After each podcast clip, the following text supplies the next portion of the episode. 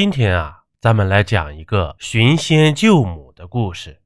这明朝正德年间啊，这四川梅州有一个放牛的年轻人，叫钱康。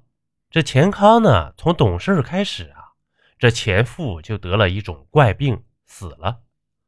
这母亲赵氏一手把他拉扯大，到了十二岁，钱康给当地大户放牛，闲时呢，便耕自家的三分田地。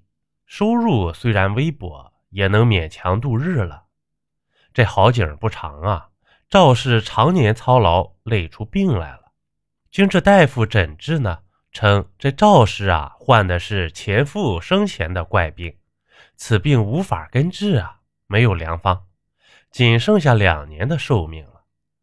这钱康是一个孝子啊，知道此事情后，不忍让娘亲遭受病痛折磨，于是。变卖田地屋产，四处拜访附近郎中，可苦而不得呀。用了多种方子啊，都不见效果。这一天，钱康在河边放牛，想到娘亲还有一年多时间，这忍不住就在岸边哭了起来。这时呢，有一个老者渡船经过，见着钱康啊哭得伤心，停泊便询问。得知赵氏病情，这老者深深的被钱康的孝心感动，于是告诉钱康一个秘密。这老者说呀，从此河向南行走三百里外呢，有一处森林，那里高山叠嶂，其中最高的一座山叫秀女峰，山上住着一个狐仙儿，拥有一颗灵丹，能治百病。如果钱康求得狐仙相助啊。这赵氏的怪病就能治愈。这钱康听完十分惊喜啊，暗想不管真假，如今有人指点救命办法，怎么也得去试一试。于是躬身作揖拜谢老者。这抬头却发现老者连人带船消失了。此事甚为奇怪啊！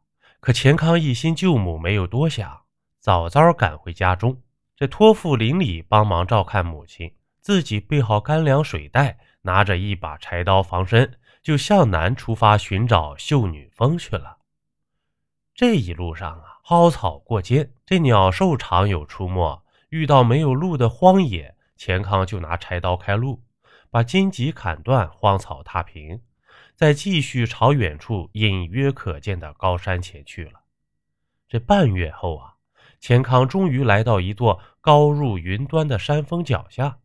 他抬头望去，一眼望不到山顶，但心系母亲病情，没休息多久便开始登山了。这山上没有路啊，可被钱康闯出了一条路来。这爬得数日，这钱康啊来到山腰，坐在一个凉石洞前歇息。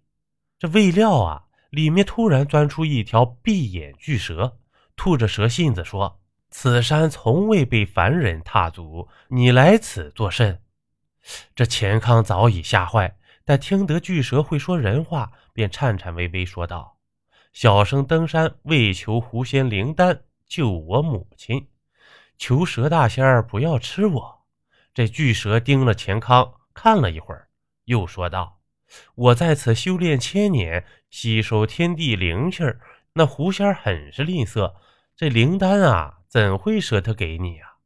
这钱康又说了：“我会以真诚打动他。”这巨蛇呵呵一笑，化为一个花衣美男子走进钱康，说道：“既然这样，我就助你一把。”没等钱康反应啊，这花衣美男就带着钱康直飞云霄，眨眼功夫就上到了这秀女峰的山顶。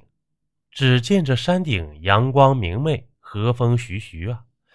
到处长满奇珍异草，灵丹鲜果遍地，鲜花芳草扑鼻呀。中间有一处碧湖，泛着仙气儿。这湖不大，正中有一座小岛，上面的凉亭中坐着一个端庄美丽的女子。钱康被此番仙境吸引，傻站在原地发呆。这花衣男子见状，笑道：“岛上的便是狐仙儿，我先告辞了。”这说罢呢。男子便自个儿下山去了。钱康朝他离去方向拜谢后，走到湖边，对着狐仙道明了来意。那狐仙子却说：“呀，你能过来小岛再说不迟。”这钱康听完，满心欢喜，急忙挽起长摆衣袖，准备游过湖去。可那碧湖深不见底，羽毛飘落都沉入水中，无法漂浮。这钱康起初不知，只身下水拼命划游，竟无法游动一下。这自己却很快就直接沉下水中，正要被水呛死之际啊，亏得抓住一根长水草，才得以爬回岸边。这湖岛的狐仙见状，捂嘴一笑，说道：“你一介凡夫，又过不来，本仙为何要帮你？”这钱康一时语塞，说不出要求人家帮助的理由。这无奈啊，钱康便干脆在湖边住了下来。如此这番，这每天当太阳升起时，狐仙都准时出现在湖中小岛打坐。这钱康就在岸边百般哀求。好话说尽了，这还把自己的经历身世一一告诉对方。这不久啊，这狐仙儿见他如此锲而不舍，便有所动容，开口说道：“我可以帮你，但有一个条件。”这钱康喜出望外，说道：“仙子请说，小生在所不辞。”这狐仙儿说：“呀，本仙儿听说凡人有一种真情，愿为对方而死。”如今我想见识一下，你若肯投湖而死，我便答应下山救你母亲。这此番条件确实凌厉异常。这钱康思虑一会儿，泪水直流，哭喊道：“仙子，此话当真？我要真投了湖，你定会下山救我病母？”这狐仙点头承诺，绝不食言。这时呢，钱康仰天大喊一句。娘亲，孩儿不孝，唯有来世再报答你了。这说罢呢，就一跃跳入那碧湖水中。然而毫无浮力的湖水直接就把钱康沉下去了。这很快啊，钱康就坠到湖底，随着呛水入鼻喉，自己这气息呀戛然速减，这眼看就要被淹死。只见那狐仙如仙女下凡，轻盈飘入水底。把钱康搂住，给了他一个深吻。这情况来得太突然，钱康看得发呆。这甜蜜的无法形容啊！